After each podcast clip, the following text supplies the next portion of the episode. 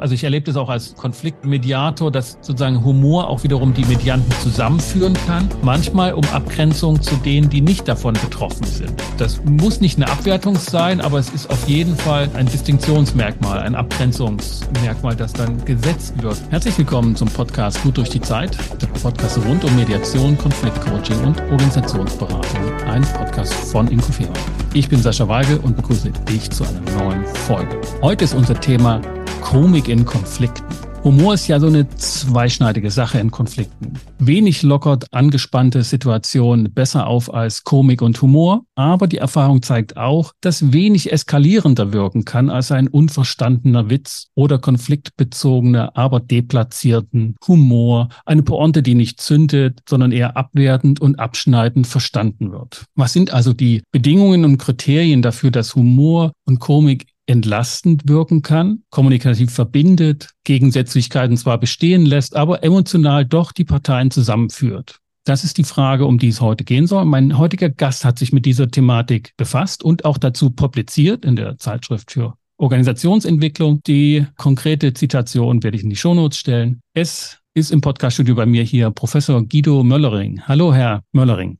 Hallo, Herr Weigel. Vielen Dank für die Einladung. Herr Möllering, Sie sind Betriebswirtschaftler von Haus aus, sind an der Uni Wittenherdecke Professor, haben eine Professur für Wirtschaftswissenschaften und befassen sich im Kern mit Vertrauensmanagement. So habe ich das herausgelesen. Ja, richtig. Also Vertrauen ist eindeutig mein Lieblingsstichwort in der Forschung und ein Thema, mit dem man auch natürlich sehr viel machen kann, weil es in unterschiedlichsten Bereichen eine Rolle spielt. Allerdings kommt mein Interesse für Vertrauen eigentlich aus einem erweiterten Interesse für Kooperation im Allgemeinen in und zwischen Organisationen. Und wenn man sich natürlich damit beschäftigt, wie Kooperationen funktioniert, dann hört man sofort, ja, man braucht Vertrauen. Und dem bin ich dann irgendwann mal angefangen, stärker auf den Grund zu gehen. Also Kooperationsbeziehungen interessieren interessieren mich im Allgemeinen in Teams, aber auch in Allianzen zwischen Unternehmen. Meine Kollegen am Reinhard-Mohn-Institut für Unternehmensführung in Witten arbeiten im weitesten Sinne alle zu Themen, die was mit Kooperation zu tun haben. Auch zum Beispiel, wie Unternehmen mit NGOs kooperieren können in Multi-Stakeholder-Allianzen dass es natürlich bei Kooperationen immer wieder auch Konflikte gibt, dass dort manchmal Welten aufeinandertreffen, man sich nicht sofort versteht im weitesten Sinne, also sachlich, aber auch von der Wellenlänge her. Das erleben wir eben in der empirischen Forschung natürlich ständig. Und so geht es eben nicht nur um Vertrauen, sondern auch um Konflikte und um verschiedenste Wege, wie man mit solchen Konflikten umgehen kann. Und wenn ich mir diese Punkte anhöre, so ne, Kooperation, Vertrauen, dann ist im Nachgang so Komik und Humor absolut naheliegend und überhaupt nicht weit entfernt. Und ich kann mich noch erinnern, als ich den Aufsatz vor Augen hatte und diese Überschrift las, dachte ich, ja klar, natürlich ist das ein Thema, aber man hat davon eigentlich sehr wenig gelesen, gehört vorher. Es gibt da ganz wenig dazu, das mir sofort in Erinnerung kam. Und dann würde man es ja auch nicht so sehr vermuten, also klischeehaft sozusagen bei der Betriebswirtschaft angesiedelt. Wie sind Sie denn zu dem Thema gekommen?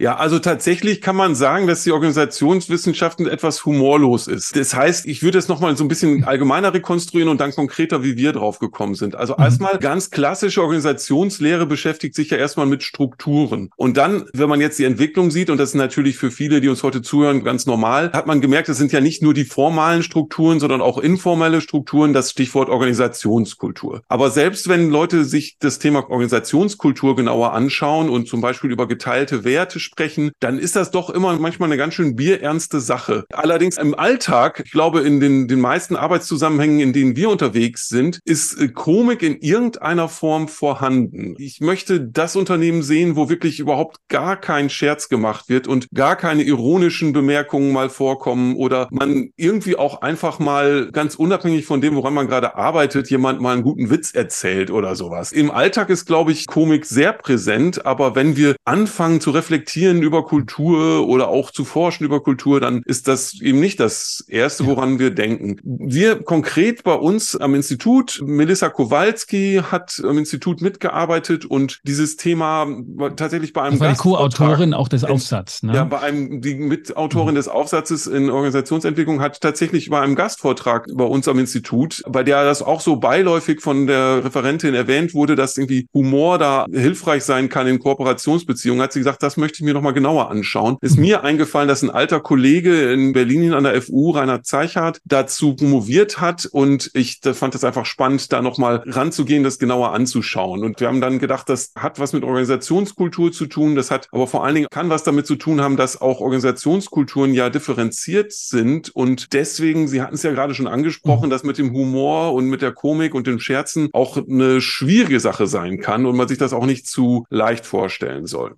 Da werden wir so ein bisschen rantasten. Ich glaube, es ist eine Dissertation ne, von Herrn Zeichhardt, die Sie da erwähnt haben aus Berlin, der das also schon dann ein bisschen ausführlicher und eingehender betrachtet hat. Ich hatte auch noch als Vorläufer, gibt es ein Buch zum Thema Führen mit Humor von einem österreichischen Gerhard Schwarz, auch ein Konfliktberater gewesen. Und das waren so die, die Referenzen. Und wenn ich es richtig verstanden habe, bei Ihnen ist auch unter dem Aspekt Organisationskultur zu verorten, wo ja. Sie sagen, da stößt man dann früher oder später doch nochmal auf humoristische, komische Momente, wenn man sich Kulturen anschaut. Wir können über das Thema Konflikt einsteigen und über das Thema Subkulturen. Also wir stellen uns vor, in einem Unternehmen sitzen Führungskräfte aus drei verschiedenen Bereichen zusammen und sie sollen jetzt gemeinsam eine mhm. Strategie für das nächste Jahr entwickeln. Und dort treffen eben nicht nur gewisse formale Zielsysteme auf aufeinander, sondern tatsächlich auch die Vorstellung davon, wie Organisation zu funktionieren hat. Also der Vertriebsleiter denkt anders, tickt anders als die Finanz Abteilungsleiterin und die Produktionsleitung denkt nochmal wieder anders. Und da können eben Konflikte entstehen. Erstmal in der Sache und weil man unterschiedlich denkt, unterschiedlich tickt. Und jetzt ist die Frage eigentlich, ob man diesen Menschen, ob die nicht irgendwie zusammenkommen können und gemeinsam Weg finden können, wenn sie das Ganze vielleicht nicht alles so bierernst sehen, sondern auch durch Scherze irgendwie diese schwierige Lage, in der sie sind, weil sie ein kompliziertes äh, strategisches Problem zu lösen haben, auch ein bisschen aufzulockern aufzulockern und damit vielleicht auch so das gegenseitige Wohlwollen zu stärken, kompromissbereiter zu werden und an der gemeinsamen Sache zu arbeiten. Also wirklich so nach dem Motto, mit Humor geht alles besser, wenn wir ein bisschen auch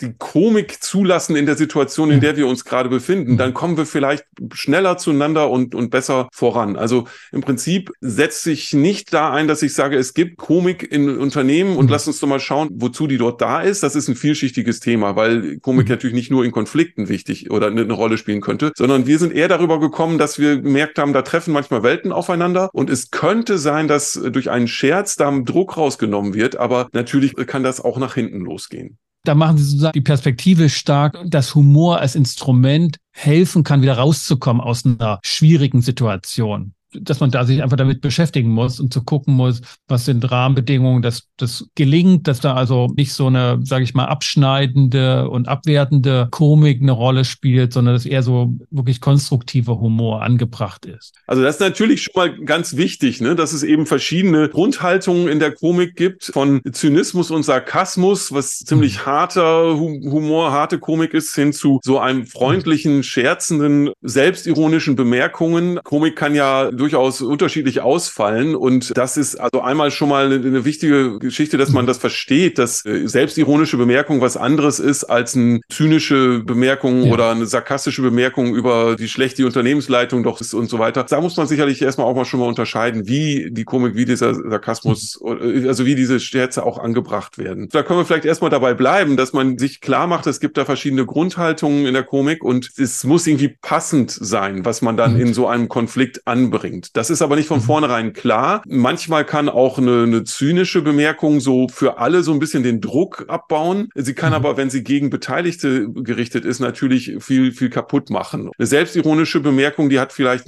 gar keine große Wirkung, wenn in dem Moment allen gar nicht so nach Scherzen zumute ist, sondern man gerne bei der Sache bleiben möchte dass wir nochmal so ein bisschen das Konzeptionelle darstellen. Für Sie ist Komik sozusagen der Oberbegriff, unter den jetzt verschiedene, ja. sowohl konstruktive als auch destruktive Grundhaltungen von Komik gefasst werden. Also, ne, Sie sagten ja. Zynismus und Sarkasmus, da gibt's Ironie, Selbstironie. Das ist alles ein komischer Ausdruck sozusagen. Ne? Und es fällt unter Komik. Die einzelnen Haltungen dazu haben Sie dann konzeptionalisiert, sind, die können so wirken und die können so wirken diese Unterscheidung von Zynismus, Sarkasmus, Ironie, Selbstironie und freundlicher Humor, mhm. das ist in Anlehnung an äh, die Arbeiten von Rainer Zeichhardt. Und ja. das bringt erstmal zum Ausdruck, also welchen Inhalt die komischen mhm. Handlungen haben. Also meist sagt man ja was, manchmal kann es auch eine, eine Geste sein, die, die dann die Komik zum Ausdruck bringt. Aber das ist sozusagen auf der inhaltlichen Ebene wie funktioniert in diesem Fall der Überraschungseffekt, das, was einen halt dann zum Schmunzeln und zum Lachen sogar bringt, wie funktioniert das? Und von der Komik als mhm. Überbegriff zu unterscheiden ist auch nochmal der Humor, der eher eine Haltung ausdrückt. Also Humor ist eigentlich eher eine Art von Offenheit für mhm. solche überraschenden Bemerkungen und Beobachtungen. Wer keinen Humor hat, der will halt keine Komik in der Situation haben. Wer humorvoll an etwas herangeht, der ist offen für Komik, sagen wir mal so. Komik ist eher das Inhaltliche und dann gibt es ja die Handlungen und da würde man zum Beispiel sagen, ein Scherz ist eine Handlung, da mhm. macht man was und will damit aber eben den Effekt der Komik erzielen und das kann auf verschiedenen Wegen passieren. Wir sagen, man scherzt, man hat Humor, man scherzt und komisch ist das, was der Inhalt dann äh, ausmacht, der, der unterschiedliche Qualität haben kann, ja. Die Differenzierung schauen wir uns mal genauer an. Ich will noch bei dem Punkt bleiben, das Überraschende, dass dann manchmal öffnend und entlastend und in den Lachen auch führen kann. Und manchmal ist es sozusagen was Schockartiges und was Entsetzliches und man kriegt sozusagen eine andere Form von Überraschung raus, eher was sozusagen was Verhärtenderes, dass wir bei Kasmus oder auch bei Zynismus dann, wo man teilweise also wirklich erschrocken sein kann. Ja. Die Gemeinsamkeit scheint mir der Perspektivwechsel zu sein, den ein Scherz, egal in welcher Grundhaltung und so, dir angeboten wird. Und damit gibt es eine neue Positionierung, eine neue Sichtweise auf eine Situation. Ich würde so ein bisschen auf die Suche gehen wollen, was es ist, das einerseits verbindet und andererseits aber auch was Abgrenzendes ist. Also einmal kann so ein, ein Scherz wirklich eine reine Auflockerung sein, dass man in dem Moment, wo das Gespräch gerade sehr hitzig wird, durch eine witzige Bemerkung alle, also die nichts mit der Sache zu tun hat zum Beispiel, mal alle mhm. mal kurz ein bisschen einmal durchatmen und sich ein bisschen entspannen mhm. und auflockern können. Was Sie natürlich meinen mit dem Perspektivwechsel ist, dass so ein Konflikt dann auch noch mal auf eine andere Ebene geschoben mhm. werden kann. Ein Beispiel wäre, dass ein Scherz auf Kosten anderer, das ist eigentlich natürlich keine so ganz schöne Sache, aber leider oft zu beobachten, dass in einer Gruppe, die untereinander in einem Konflikt ist, dann ein Scherz auf Kosten Externer, die nicht in dieser hm. Gruppe sind, die Gruppe zusammenführt. Und das kann zum Beispiel sein, dass sie die Abteilungsleiter zusammensitzen und gerade einen großen Konflikt miteinander haben. Irgendjemand macht dann einen Scherz über die Unternehmensleitung und irgendeinen bösen Witz über den CEO und dann hm. ist das eigentlich nicht besonders fair dem CEO gegenüber, aber die Gruppe hat dann irgendwie so eine gemeinsame Sache, worüber man lachen kann und äh, bringt sie dann wieder zurück dahin zu sagen, ach guck mal, eigentlich sind wir als Abteilungsleitende doch hier in einem Boot und da gibt's noch eine andere Front Front zur Geschäftsleitung und dadurch kommen wir wieder zusammen. Es kann aber auch so sein, dass man in der Gruppe dadurch auf die persönliche Ebene geht und das kann ziemlich schlecht sein. Das bringen wir in unserem Artikel da eine, so eine fiktive mhm. Szene, wo es eigentlich darum geht, ob man eher Kapazitäten erweitert oder Produktinnovationen voranbringen will und dann plötzlich sagt jemand zu dem Vertriebsleiter, man sollte sich doch vielleicht ein bisschen mehr anstrengen und einfach mehr verkaufen und dann kommt so der mhm. Spruch, wenn ich nach Hause fahre, dann sehe ich von euch kein Auto mehr auf dem Parkplatz stehen und dann sagt der Vertriebsleiter zurück, ja, dann sind wir gerade in der Mittag Mittagspause. Und ja. dieser Scherz ist natürlich erstmal, in dem Moment bringt er die Gruppe auf eine ganz andere Spur. Nämlich dann plötzlich geht es darum, wer wie viel Arbeitseinsatz zeigt. Ja. Also in dem Fall nicht besonders empfehlenswert, das zu tun, aber es platzt halt dann halt so raus und dann setzt sich die Gruppe vielleicht auch erstmal genau damit auseinander. So nach dem Motto, was sind eigentlich die gegenseitigen Annahmen davon, welchen Arbeitsethos wir hier haben? Und vielleicht müssen sie das auch erstmal alle untereinander klären, dass die Annahme, dass eine Gruppe die andere hängen lässt und sich gar nicht so stark ja. einsetzt, wie sie könnte, dass das das erstmal aus der Welt geschafft werden muss und dass alle erstmal darüber reden müssen, ja komm, also dieser Scherz war jetzt nicht besonders toll, weil wir verstehen doch, dass wir uns alle für dieses Unternehmen einsetzen und das Problem lösen wollen. Also von daher, so ein Scherz bringt die Gruppe dann auch nochmal eventuell dazu, nochmal was zu klären, was eigentlich gar nicht auf der Agenda stand. So, und deswegen äh, in dem Moment, entweder lässt man nur mal ein bisschen Druck ab aus der Situation, das ist aber eher bei Scherzen, die nichts mit dem eigentlichen Problem zu tun haben, oder man bringt nochmal wirklich was nach vorne, was eigentlich gar nicht auf der Agenda stand. Mhm. In diesem Fall eben die gegenseitigen Annahmen über die Arbeitsmotivation. Mir scheint bei dem Beispiel, was Sie ja gebildet und, und jetzt auch nochmal dargestellt haben, dass deutlich wird, dass der, dass ein Scherz oder eine überraschende Bemerkung natürlich auch eine Position verdeutlichen kann. Und hier in dem Falle das Konfliktfeld, ne, wer hat mehr Arbeitseinsatz geliefert, wer ist fleißiger, sozusagen in einer überzogenen Art und Weise zurückgespielt wird. Das ist einfach eine klassische Retourkutsche. Und das wirkt möglicherweise eskalierend, weil der andere sich verletzt sieht und sagt, na, ach, okay, jetzt streiten wir uns darum, wer also mehr Arbeitseinsatz zeigt. Aber diese überzogene Art fand ich, als ich das gelesen habe, fand ich auch echt schmunzelnd. Ich war nur nicht der Betroffene, ne? ich war nicht der Adressat. Manchmal kann es ja sein, dass die überzogene Art, auch wenn sie verletzend ist, etwas öffnen kann. Da würde ich gerne kurz drauf mhm. eingehen und dann aber auch nochmal das ja. erweitern. Und zwar, also ja, es löst quasi erstmal, man spricht ja oft auch von dem, dem Elephant in the Room und der wird jetzt durch diesen Scherz plötzlich sichtbar gemacht. Etwas deutlicher vielleicht, als man es eigentlich sich wünschen wollte, aber dann ist er halt eindeutig da und dann wird es hoffentlich auch geklärt. Was aber nochmal wichtig ist, ist jetzt natürlich die Reaktion auf der anderen Seite, weil wir können uns jetzt vorstellen, dass der also diesen Scherz macht, so dann, wenn, wenn ihr nach Hause fahrt, sind wir in der Mittagspause. Da könnte man jetzt sehr beleidigt drauf reagieren und sagen, ich fühle mich jetzt sehr verletzt. Oder man ist schlagfertig und macht einen so einen Gegenscherz, wenn man so mhm. will. Und dann respektiert die andere Seite das und sagt,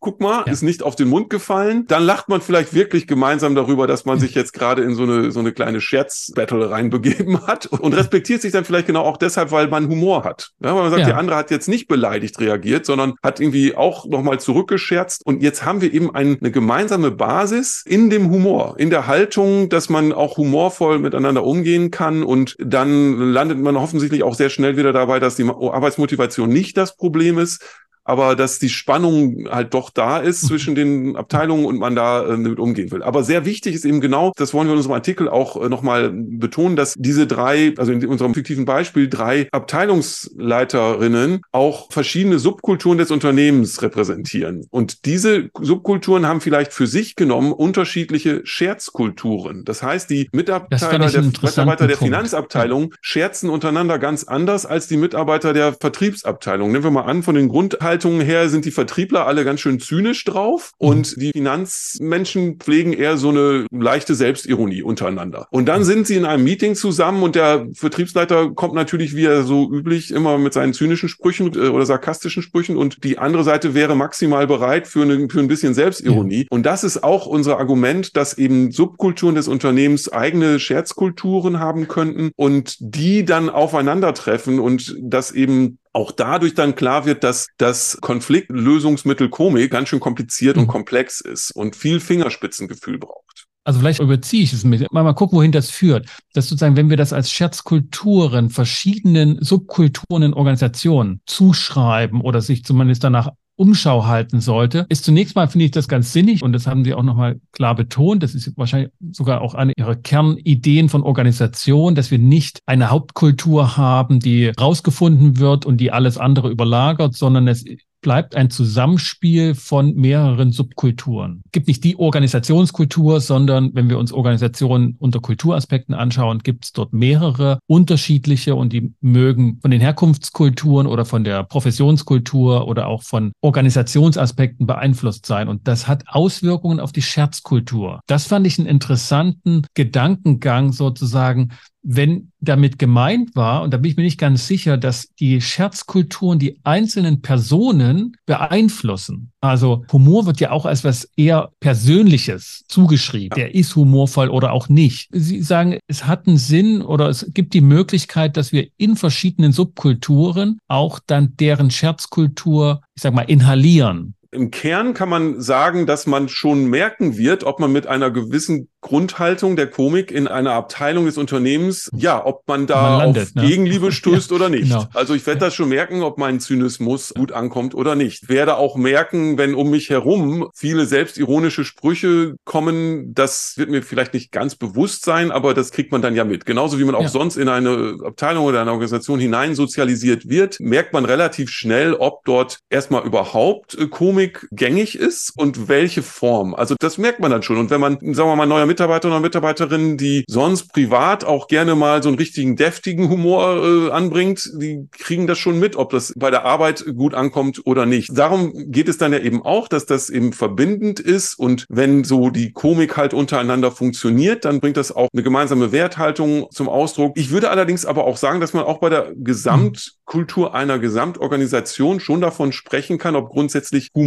als Haltung in dem gesamten Unternehmen gängig und verbreitet ist und vielleicht auch als hilfreich angesehen wird, so mit Humor geht alles besser, gilt diese Regel in der Organisation oder nicht. Und dass das sich dann aber eher noch wieder ausdifferenziert, auch in welche Arten von Komik da dann gängig sind. Und gibt es viele Erklärungen, warum der eine Teil der Organisation die eine Form ausbildet und der andere eine andere. Da müssen wir jetzt nicht so ins Detail gehen, aber es ist schon klar, dass durch die allgemeinen Ausdifferenzierungen von Subkulturen auch eine Ausdifferenzierung der Scherzkulturen dann zu erwarten ist. Gibt es Organisationen, deren Mitglieder sozusagen in der Selbstbeschreibung sagen würden, wir sind humorlos, es gibt keinen Humor bei uns? Ja, definitiv. Also wir hatten auch für unsere Forschung dann Expertengespräche geführt und hatten auf jeden Fall ein großes Unternehmen, ein DAX-Unternehmen, in dem uns jemand dann auch gesagt hat, also bei uns ist Komik überhaupt nicht angesagt. Uns war jetzt nicht ganz klar, ob das wirklich so absolut gemeint ist, dass auch in so mhm. informelleren Situationen wirklich gar kein Humor da ist. Aber zum Beispiel in einem Meeting, wo man sich formell zusammensetzt, um ein Problem zu besprechen, dort sei Komik also wirklich überhaupt fehl am Platze. Die Begründung dort ist oder beziehungsweise der Hinweis, den man dort auch rausziehen kann, ist, dass man ja auch in Gefahr laufen kann, etwas ins Lächerliche zu ziehen. Also das ja. ist ja auch eine, so eine Redensart. Also du darfst das nicht ins Lächerliche ziehen. Und das würde ich auch unterstreichen, dass man da aufpassen muss, dass man mit seinem Scherz nicht ein ernsthaftes Problem ins Lächerliche zieht. Und das, das kann eben auf Widerstand stoßen. Und in ja. manchen Unternehmen hat man halt schneller den Eindruck, dass ein Scherz eine ernste Sache ins Lächerliche zieht und irgendwie nicht angebracht ist. In anderen Situationen, wo es vielleicht um noch sehr viel ernster und gravierende Sachen geht, ist gerade der Scherz irgendwie das, was die Sache nicht ins Lächerliche zieht, sondern vielleicht auch die Ernsthaftigkeit der Sache sogar nochmal unterstreicht und einfach eine Entlastung schafft. Ich sage mal ganz bewusst ein Beispiel. Ich weiß nicht, ob das irgendwie bei mir nur persönlicher Eindruck ist und ich will auch auf jeden Fall überhaupt niemandem zu nahe treten, aber ich habe manchmal den Eindruck, dass in Krankenhäusern das Pflegepersonal untereinander manchmal ganz schön krasse Scherze macht und auch Sprüche, ja. die so, wo man denkt, also allein sind sie nicht. Wow, also die, den Eindruck äh, habe ich auch. Ja. Wie die hier mit der Sache umgehen, das aber entweder ganz schön locker oder auch ganz schön humorvoll und eigentlich ist es sehr, sehr ernst. Es geht um Gesundheit, es geht vielleicht sogar um, um Leben und Tod und die Pflegekräfte haben so Sprüche. Jetzt könnte man sagen, das ist ja total respektlos und diese Pflegekräfte ziehen quasi die Beschwerden und Krankheiten der Patienten und Patientinnen ins Lächerliche. Das sehe ich nicht so, sondern ich glaube, dass die das einfach auch brauchen, um gerade mit der Schwere und Ernsthaftigkeit der, der Schicksale, die da sind, irgendwie auch klarzukommen. Und selbst den Patientinnen und Patienten hilft es, glaube ich, manchmal, so schlimm wie die Lage auch ist, dann vielleicht durch so Sprüche auch mal ein bisschen aus der Tristesse auch rauszukommen, die eigentlich vielleicht gerade empfunden wird. Ich würde das teilen, das ist eine Form der Professionalisierungsebene, sozusagen, die zu dieser Profession gehören, verbinden sich darüber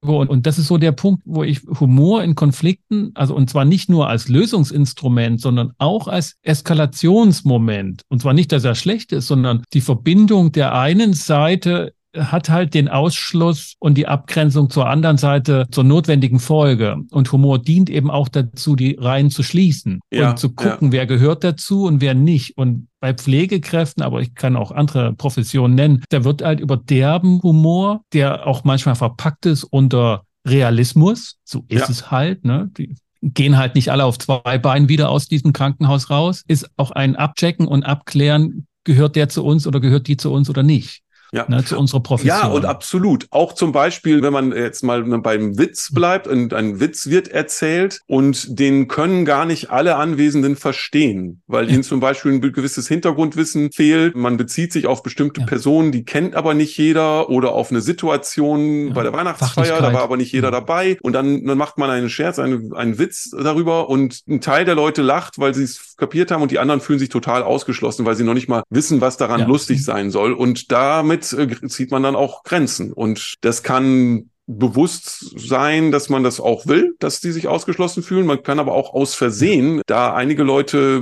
an den Rand drängen, die dann eben in einem Konflikt oder überhaupt in der Kooperationsbeziehung Vorbehalte entwickeln, weil sie sich da ausgeschlossen fühlen ja. aus der Gruppe. Genau, also da kann man wirklich nicht einplanen, ob es lösende oder eskalierende Funktionen hat oder Wirkungen, aber die Funktion ist auf jeden Fall Grenzziehung. Also ich erlebe das auch als Konfliktmediator, dass sozusagen Humor auch wiederum die Medianten zusammenführen kann. Manchmal Mal um Abgrenzung zu denen, die nicht davon betroffen sind. Das muss nicht eine Abwertung sein, aber es ist auf jeden Fall ein Distinktionsmerkmal, ein Abgrenzungsmerkmal, das dann gesetzt wird. Ich würde trotzdem auf jeden Fall aber auch nochmal die verbindende Wirkung von Humor mitdenken ja. wollen. Und zwar, ja, Grenzziehung, ja, aber vielleicht geht es auch einfach nur um Grenzverschiebung oder eine neue Grenzziehung. Also ein ideales Szenario ist, dass sehr unterschiedliche Gruppen, die ansonsten wenig Gemeinsamkeiten haben, ja. über einen Witz oder über eine komische Handlung zusammengeführt werden. Also, dass die das, das zumindest gemeinsam haben, dass sie über diese Sachverhalte lachen können oder dass alle alle drei Gruppen, obwohl sie sich so stark unterscheiden, in dieser einen Sache sich einig sind, nämlich dass das lustig ist. Und das kann auch sogar was Lustiges sein, einfach so ein kleines Missgeschick mhm. im Meeting. Also da fällt irgendwas um und alle wie, denken, wie ja, oh genau. Gott, wie konnte ja. das passieren und lachen darüber. Diese Situation, das kann auch eben ganz stark verbinden. Das wäre jetzt unsere Hoffnung. So, wie gesagt, es gibt die ideale Variante, wo das alles sehr schön funktioniert und gut ausgeht. Gibt die Varianten, wo alles nach hinten losgeht. Aber eben, dass gerade Leute, die sonst wenig Gemeinsamkeiten haben, vielleicht eine Sache finden, die sie alle ja. gemeinsam lustig ja. finden und darüber dann einen ersten Common Ground so untereinander auch entwickeln. Das, also genau, da hatte ich im Sinn, zum Beispiel Betriebsrat und Geschäftsführung, die sich manchmal intensiv verhärtet und wirklich verfahren in einer Konfliktsituation benehmen und dann gegeneinander anscheinend spielen. Und dann braucht es manchmal wirklich den Perspektivwechsel und den kann man humorvoll einbringen. Ich habe das einmal erlebt, nicht selber gemacht, aber erlebt, dass der Gegner eigentlich der Mitbewerber ist, der gar nicht mit am Tisch sitzt hier in der Konfliktbearbeitung. Eigentlich sind wir in einem Boot, wir sind nämlich zu einer Organisation gehörig und haben einen ganz anderen Wettbewerb zu spielen. Und dann sagt jetzt einmal, die streiten sich gerade so wie Lothar Matthäus und Jürgen Klinsmann eins. Ne? Der eine in der Abwehr, der andere im Sturm, aber spielen nicht in einer Mannschaft, sondern benehmen sich, als wenn sie gegeneinander spielen. Und das war sozusagen das verbindende Glied. Klar, Fußball hat da funktioniert. Das waren hauptsächlich fußballbegeisterte anwesende Konfliktparteien. Und die Abgrenzung dann aber dennoch, dass der Mitbewerber draußen steht, der war nicht mit da. Und da haben die sich natürlich verbunden gefühlt wieder. Stimmt, ja. wir sind alle eigentlich zu einer Organisation gehörig. Ich will sozusagen aufmerksam machen. Ich weiß nicht, ob ich es überbetone, dass das verbindende Element von Humor immer auch eine Abgrenzung gegenüber anderen nicht Anwesenden ist, aber das tut gar nicht weh. Ja, also ja. selbst wenn da eine leichte Form von Abwertung drinne ist oder von Abgrenzung nur, aber es tut meist nicht weh, weil wir machen das für den Verbindung.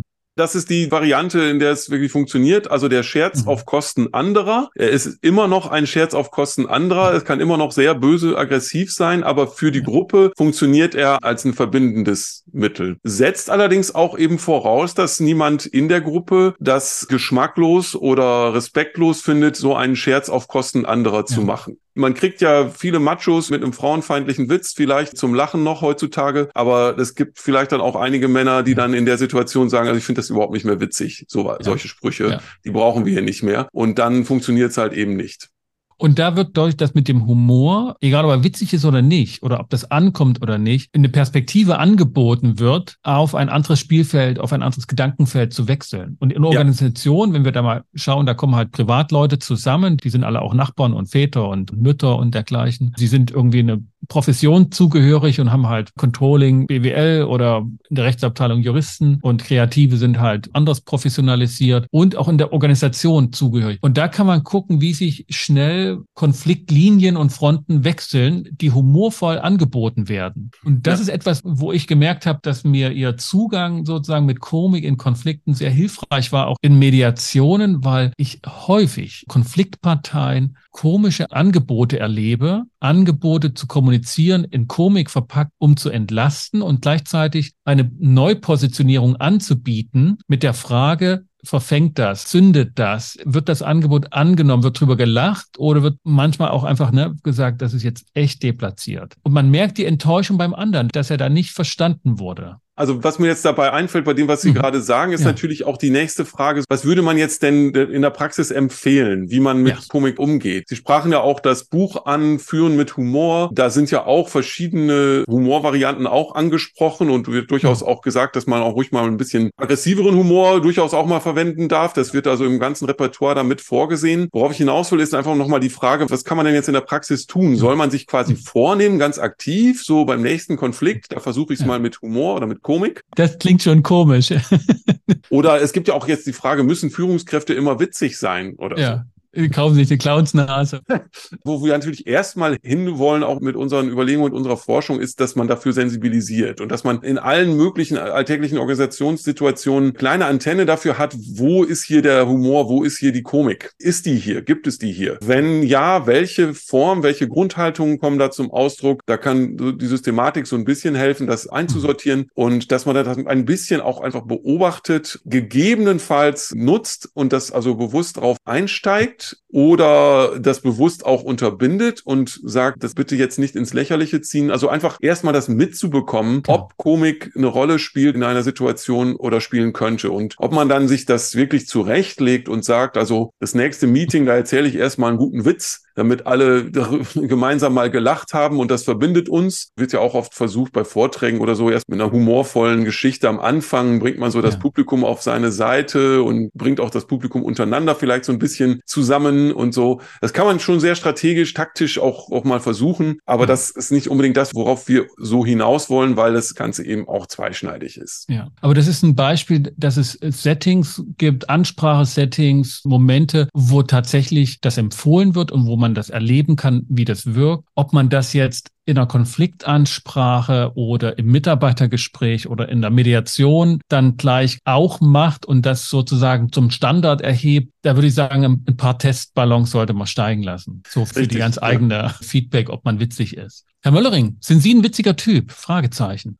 Ich weiß es nicht. Also ich glaube, wenn Sie mich fragen, ob ich gut Witze erzählen kann, dann sage ich ganz eindeutig nein. Aber ob ich halt häufiger auch mit Ironie, Selbstironie arbeite, da würde ich sagen ja. Aber kann auch aus eigener Erfahrung sagen, dass es auch nicht immer unbedingt funktioniert. Und es wirkt, glaube ich, im Allgemeinen auflockernd und macht es Gruppen und Personen, mit denen man interagiert, einfacher, wenn man eine humorvolle Haltung zum Ausdruck bringt. Weil Humor steht insgesamt für Offenheit und auch für eine Haltung, dass man auch selber nicht unbedingt sich selber zu ernst nimmt und für sich selber beansprucht, zum Beispiel alles zu wissen, alles zu können. Ich glaube, eine humorvolle Haltung zeigt Offenheit und das mhm. strahle ich, glaube ich, selber auch aus, indem ich Humor zulasse, Komik zulasse und versuche mit humorvollen Anmerkungen auch mal was auszulösen. Genau, Zuhörerinnen und Zuhörer können das leider nicht sehen, aber tatsächlich ja, die offene Ausstrahlung kann ich bestätigen. Herr Möllering, vielen Dank für das Gespräch zu einem Thema, das auf der ersten Seite gar nicht so nahe liegt, aber dann deutlich wird, das gehört zusammen Komik in Konflikten, manchmal auch Komik durch Konflikte und manchmal auch Konfliktbeendigung durch Humor und Komik. Vielen Dank. Danke gleichfalls. Herr Möllering, gute Zeit für Sie.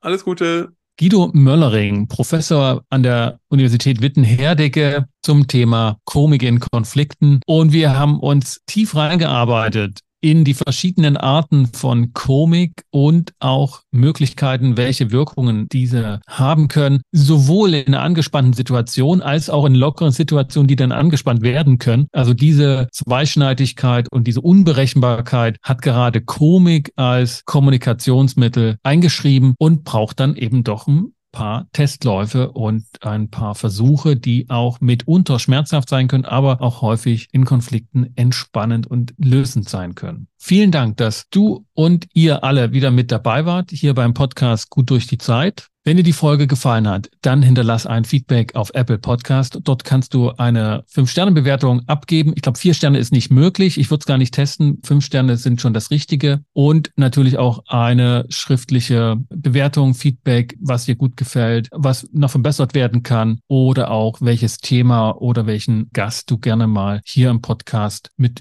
mir im Gespräch hören willst. Das kannst du alles da reinschreiben. Mich würde es freuen und es würde helfen, den Podcast öffentlicher zu machen und dass auch Leute ihn finden können, die ihn bisher noch nicht gefunden haben, obwohl sie ihn hören müssen. Für den Moment bedanke ich mich, dass du wieder mit dabei warst. Verabschiede mich mit den besten Wünschen. Bis zum nächsten Mal. Komm gut durch die Zeit. Ich bin Sascha Weigel, dein Host von Inkofema, dem Institut für Konflikt- und Verhandlungsmanagement in Leipzig und Partner für professionelle Mediations- und Coaching-Ausbildungen.